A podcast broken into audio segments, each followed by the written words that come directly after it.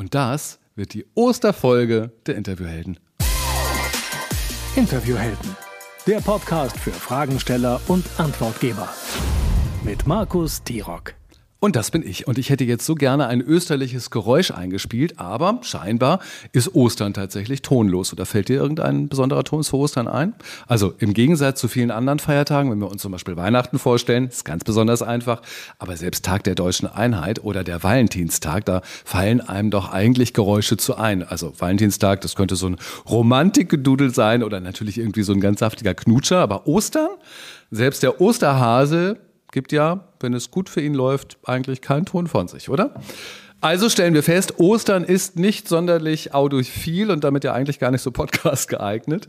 Ähm, aber im Video ist es in diesem Fall ein bisschen einfacher. Da ziehe ich nämlich jetzt einen Strauß mit Narzissen, also mit Osterglocken mit ins Bild.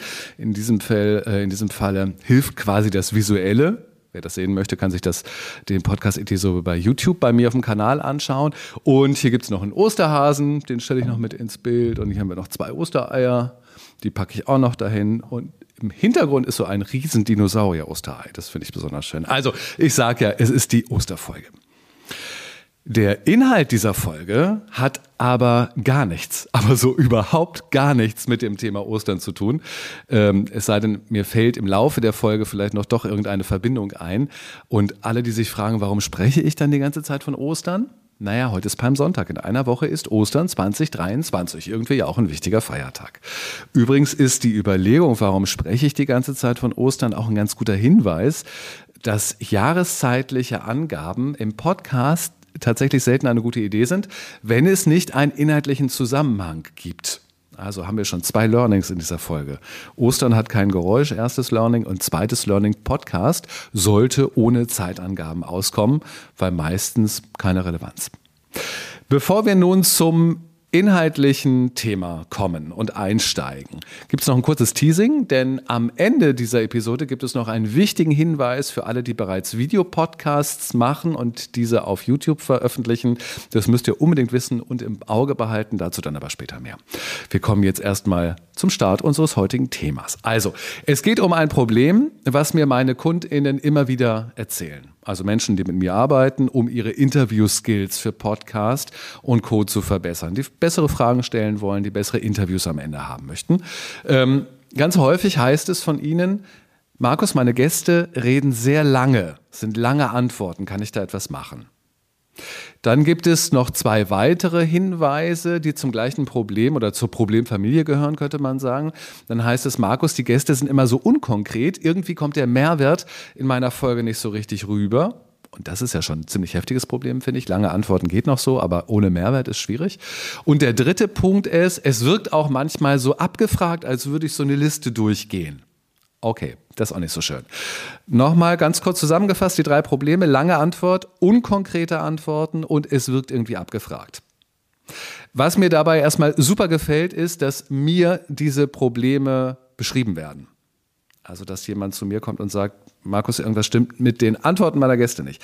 Das zeigt nämlich, dass die FragenstellerInnen, also meine Kundinnen, schon ahnen, es hat irgendetwas mit ihnen selbst und wahrscheinlich mit ihren Fragen zu tun. Aber es ist meistens am Anfang auch nur so eine Ahnung. Ist aber völlig in Ordnung. Tatsächlich schaue ich mir dann eigentlich sofort die Fragen an, die gestellt werden, wenn ich diese drei Punkte oder wenn ich einen dieser drei Punkte zu hören bekomme. Und in 80 Prozent der Fälle haben wir das Rätsel dann ähm, auch schon gelöst. Denn die Antwort der Gäste ist quasi immer die Reaktion auf die Frage. Also was in der Antwort von meinen Gästen schief geht, das ging eigentlich schon in meiner Fragestellung schief. Nicht umsonst sagt man ja auch, die Qualität eines Interviews hängt von den Fragen ab. Die Qualität eines Interviews hängt von den Fragen ab, nicht von den Antworten. Das sagt sich jetzt so leicht, ich weiß. Ähm, da steckt aber viel dahinter. Das ist so ein richtiges Bekenntnis. Denn wenn unser Interview einmal nicht gut wird, wenn wir das Gefühl haben, irgendwie habe ich den Gast nicht bekommen, bin ich es selbst meist gewesen, der es nicht hinbekommen hat. Nicht unser Gast. Also so eine Aussage wie der Gast war schlecht, ist damit eigentlich obsolet. Natürlich gibt es Gäste, die das besonders gut können und andere haben vielleicht ihre Schwierigkeiten. Aber eigentlich liegt die Verantwortung bei uns. So, und wie gerne würde ich jetzt vielleicht in das ein oder andere empörte Gesicht von euch sehen. Ähm, und vielleicht schüttelst du jetzt auch den Kopf und sagst so, naja, Markus, machst du es ja nicht ein bisschen einfach damit?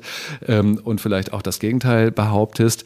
Das wäre cool, wenn ich das sehen würde, dann könnten wir uns jetzt direkt darüber auseinandersetzen. Ähm, ich versuche es aber trotzdem mal, ich stelle mir das quasi vor. Also ich kann das mit dem Kopfschütteln irgendwie auch verstehen, dass man sagt, naja, es liegt doch nicht alles an der Frage, oder? Hm. Es hört sich auch ein bisschen komisch an, aber meiner Erfahrung nach ist es so. Es ist übrigens auch gut so.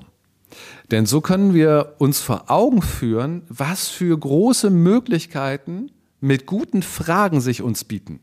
Richtig viele Möglichkeiten. Also damit gestalten wir am besten ein richtig gutes Interview. Wir gucken uns das jetzt mal ein bisschen genauer, ein bisschen konkreter an. Das hat ja jetzt noch keiner verstanden, oder? Also, alle drei Probleme haben nämlich einen gemeinsamen Ursprung.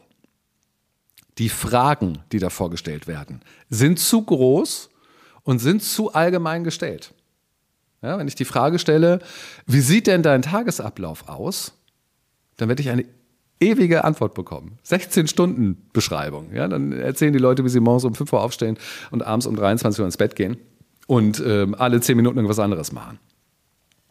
Das ist eine große Frage. Wir haben eine große Frage gestellt. Wir bekommen eine ganz lange Antwort. Auf die Frage, ein anderes Beispiel, warum hast du mit einem Podcast angefangen? Die ist ja jetzt auch nicht ungewöhnlich, oder?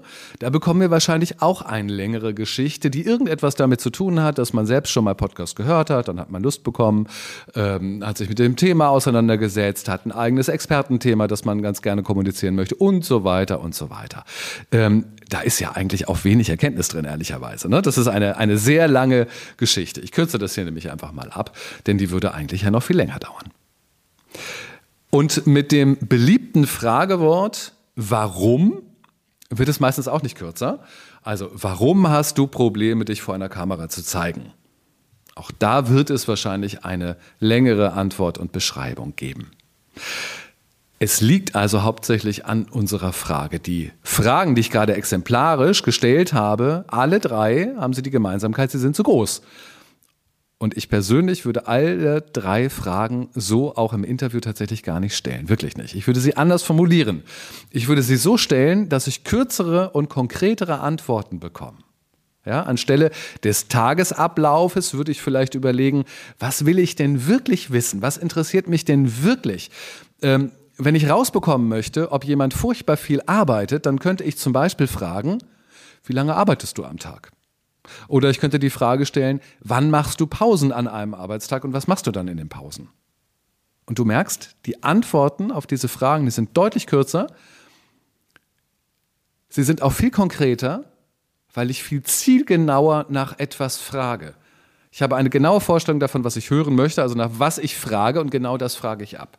Nehmen wir mal die andere Frage. Ne? Ich habe da die Frage gestellt, warum hast du mit einem Podcast angefangen? Ich würde eher fragen, Wer hat dir geholfen? Hast du die erste Podcast-Idee gleich umsetzen können oder ist dein Podcast ein ganz anderer geworden? Was magst du an deinem Podcast? So, und wenn du mir jetzt entgegnest, aber Markus, das sind doch ganz andere Fragen und Antworten. Ja, das stimmt, das sind ganz andere Fragen und Antworten, das sind ganz konkrete Fragen. Ich weiß als Fragensteller genau, wohin ich will. Was genau möchte ich denn wissen? Was genau soll gesagt werden? Und wie relevant ist es dann, das, was gesagt wird?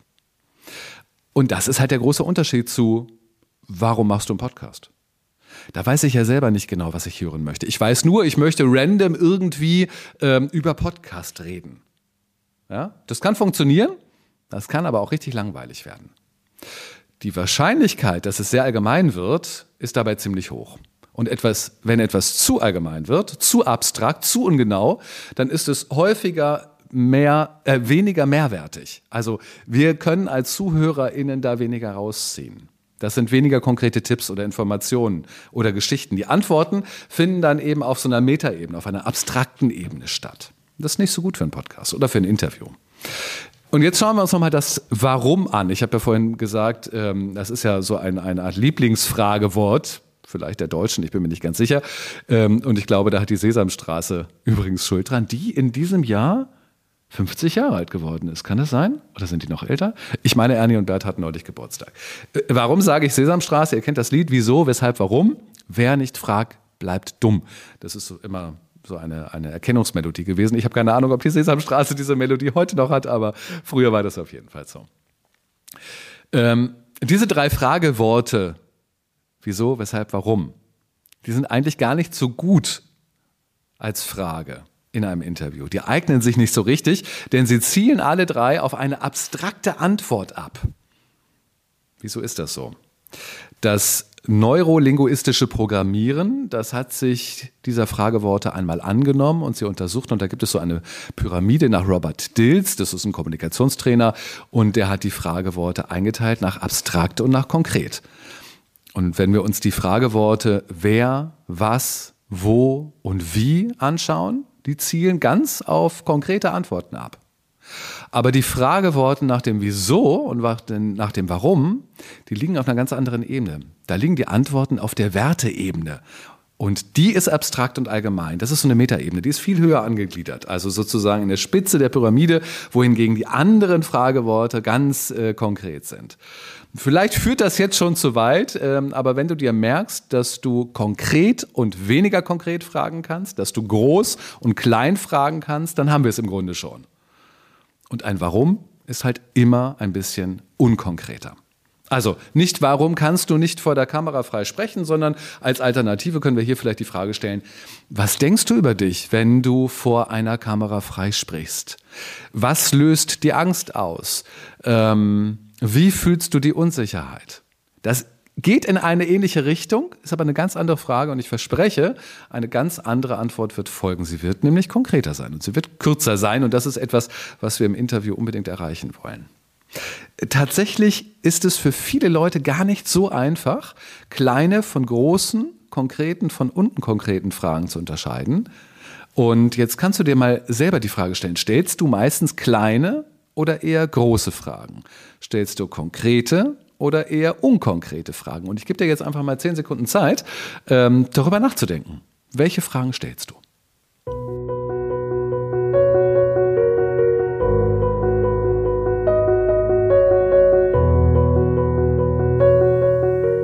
Und hast du eine Antwort gefunden? Eine gute Überprüfung, ob deine Fragen klein genug sind, Zähl deine Fragen im Interview eigentlich mal.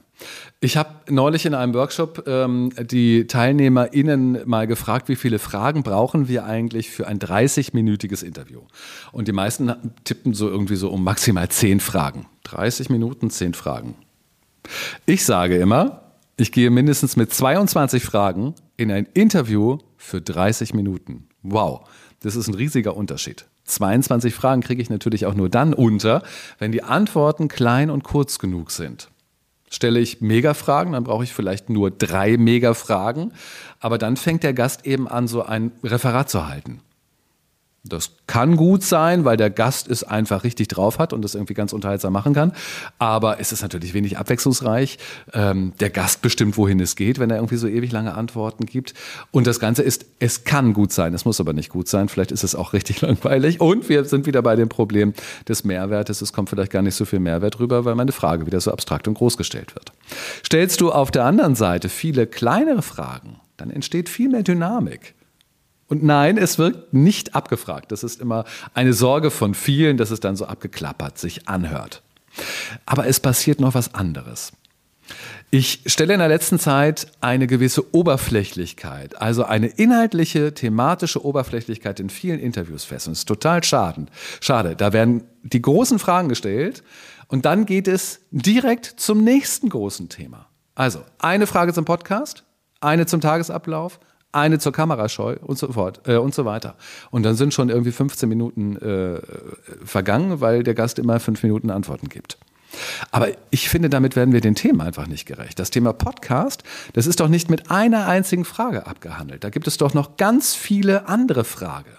Wir müssen dem Thema einfach nur auf den Grund gehen. Das heißt, wir dürfen nicht einfach nur an der Oberfläche bleiben, sondern es darf ins Thema reingehen. Wir können dem Kern auf den Grund geben. Ähm, und hier kommen Beispiele dazu, zum Beispiel zum Thema Podcast. Also ein Beispiel könnte sein, ähm, was möchtest du mit deinen ZuhörerInnen in deinem Podcast verändern? So ein bisschen Richtung Ziel. Dann könntest du sagen, wie findest du die Themen, die deine Zielgruppen wirklich interessieren? Wie gelingt es dir, in den Austausch mit deiner Community zu gehen? Wie gelingt es dir, am Ball zu bleiben und weiterzumachen? Podcast ist ein Marathon. Was liebst du selbst an deinem Podcast? So, das waren jetzt fünf Fragen zu einem einzigen Thema, zum Thema Podcast. Und jetzt würden wir einfach zum nächsten großen Thema kommen. Und da würden wir wieder fünf Fragen stellen. Und dann gibt es das nächste Thema und wieder gehen wir rein. So entstehen Interviews. Es ist eben nicht das oberflächliche Abfragen von großen Themen, es ist das Reingehen in die Themen. Ja? Ähm, ich habe das hier im Video, habe ich das ganz gut äh, mal dargestellt. Ich habe hier so drei große Themen vor mir liegen. Das sind so, ähm, so Spielzeug. Äh, ich glaube, das ist Kleinkinderspielzeug. Ein Kreis, ein Quadrat und ein Dreieck. Und in diesem Kreis, Quadrat und Dreieck sind viele kleine andere, kleinere Kreise, Quadrate und Dreiecke drin. Also im ersten Blick sieht es sozusagen wie ein großer Kreis aus, ein, ein großes Quadrat und ein großes Dreieck. Ähm, aber tatsächlich ist da noch viel mehr drin. Ich kann das auseinandersehen. Ich nehme den großen Kreis auseinander, das ist eine Frage. Dann gibt es einen, der ist ein bisschen kleiner. Das ist die nächste Frage. Dann geht es wieder weiter. Wieder ein kleinerer Kreis. Die nächste Frage. Bis ich irgendwann zum, Thema, äh, zum, zum Kern des Themas gekommen bin. Und das ist sozusagen der hier. Und genauso mache ich das mit allen Themen, die ich habe.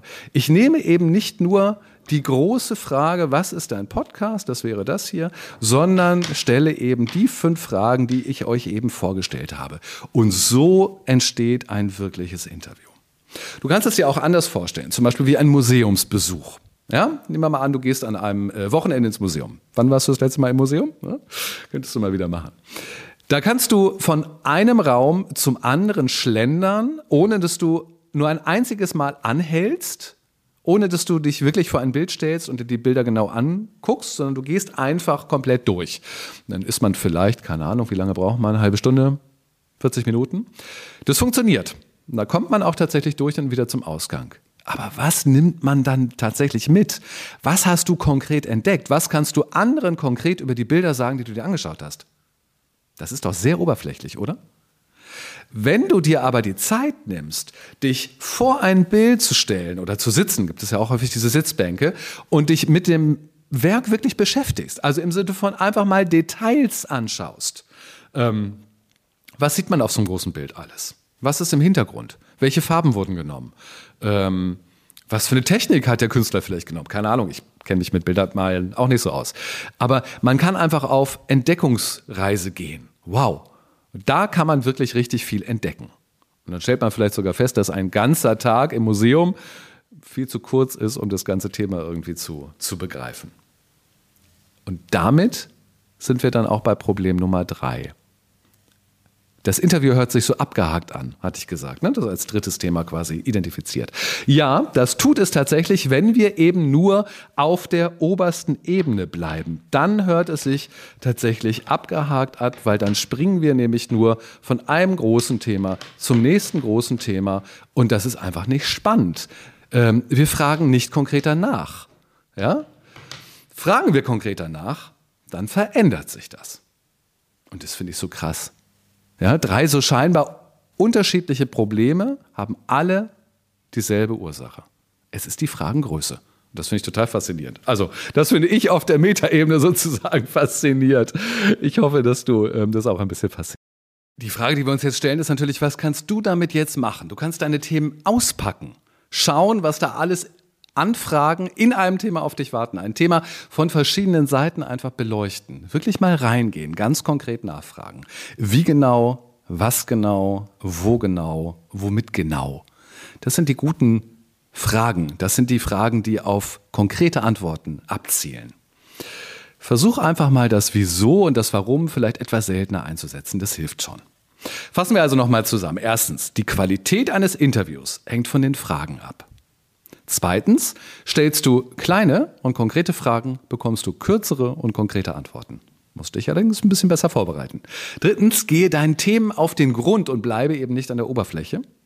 Und viertens, überleg dir, was du wirklich wissen möchtest und frag danach anstelle so einer Wald- und Wiesenfrage. Und nur mal so, an den Fragen erkenne ich auch sofort, ob sich ein Gastgeber und eine Gastgeberin auf den Gast wirklich vorbereitet hat. Also alle, die sich nicht vorbereiten und dann irgendwie sagen, oh, ich lasse mich voll auf das Gespräch ein und ich mache das so aus dem Bauch heraus, ähm, die stellen große Fragen. Und das sind meist unkonkrete Fragen. Achte mal darauf, wenn du Interviews hörst. Ähm, deswegen spüre ich auch sofort in den ersten Minuten, ob das etwas wird oder ob das wahrscheinlich nichts wird. Und zwar sowohl als Gast als auch als Zuhörer. Ich war neulich auch am Interview und da war mir sofort bei der ersten Frage war mir klar, okay, ähm, jetzt muss ich übernehmen, jetzt muss ich sozusagen selber performen und meine, mein eigenes Interview führen. Ich muss gute Antworten geben. Ich darf mich nicht zu sehr auf den Gastgeber äh, verlassen. Der wird keine guten Fragen stellen. Der wird nur allgemeine Fragen stellen und es bringt den Zuhörenden eigentlich gar nichts und mich selber langweilt es tatsächlich auch. So, Soweit dazu. Und zum Schluss habe ich ja gesagt, gibt es noch einen spannenden Hinweis für alle, die auch schon einen Videopodcast machen und diesen dann eben bei YouTube veröffentlichen, so wie ich das eben hier auch mache. Wenn du Lust hast, kannst du mal reinschauen. Dann siehst du das Dinosaurier-Ei im Hintergrund und siehst dir noch das ein oder andere Gadget, was ich hier aufgebaut habe und diese wunderschönen Osterglocken. Obwohl ich muss da immer an die Vielmann-Werbung denken. Kennst du die noch? Äh, wo die Osterglocke irgendwie neben der Bank, glaube ich, steht. Und ich weiß gar nicht aus welchem Grunde. Sie muss sich auf jeden Fall übergeben. Das ist ja lustig. Aber wollte ich jetzt gar nicht drüber sprechen. Also, YouTube hat natürlich auch mitbekommen, was auf dem Podcast-Markt so in den vergangenen hm, zwei, drei Jahren los ist. Mittlerweile ist das ja ein richtig großer und wichtiger Wirtschaftszweig geworden, auch für die werbetreibende ähm, Industrie. Da geht es ja um sehr viel Geld am Ende. Nicht umsonst hat Spotify sich mit ganz viel Engagement und auch Kreativität und guten Ideen und natürlich auch mit dem Geld äh, dieses Thema angenommen und hat sich an die Spitze gebracht. Und da wird YouTube natürlich etwas nervös und aufmerksam und muss zusehen, ähm, am Trend auch noch beibleiben zu können. Also in den USA ist YouTube ja übrigens die Plattform Nummer eins, um Podcasts zu hören und zu sehen. Das finde ich total krass. Ähm, das hier ist in Deutschland natürlich noch nicht der Fall, aber YouTube bringt sich schon einmal in Position. Denn ab sofort haben wir die Möglichkeit, unseren Podcast bei YouTube in eine entsprechende Playlist zu packen. Jetzt willst du sagen, hä, wieso? Das konnten wir doch bisher auch. Wir haben einfach eine Playlist gemacht, die haben wir Podcast genannt und dann haben wir da alle Videos reingeschrieben. Ja, wenn wir sie selbst angelegt haben. Aber YouTube hat ähm, das nicht mitbekommen, dass es sich um eine Podcast-Playlist handelt. Ähm, YouTube hat gedacht, das ist eine Playlist wie jede andere Playlist auch, also random.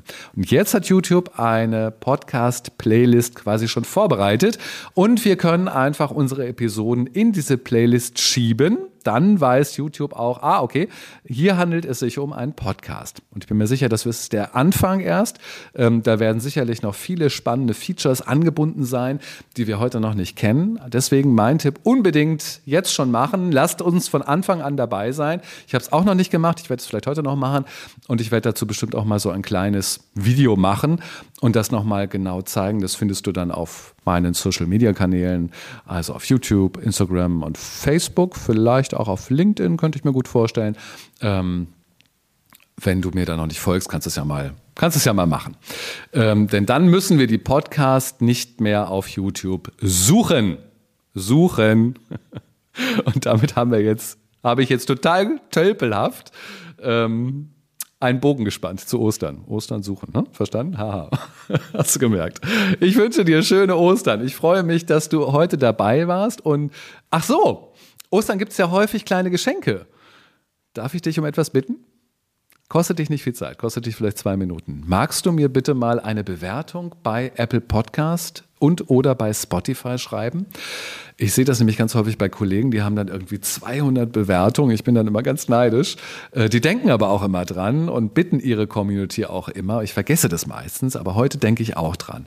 Ähm, warum möchte ich das oder warum wünsche ich mir das? Weil das wichtig ist. Es ist wichtig, ähm, dass dieser Podcast eben bekannt werden kann und deswegen sind gute Bewertungen extrem wichtig.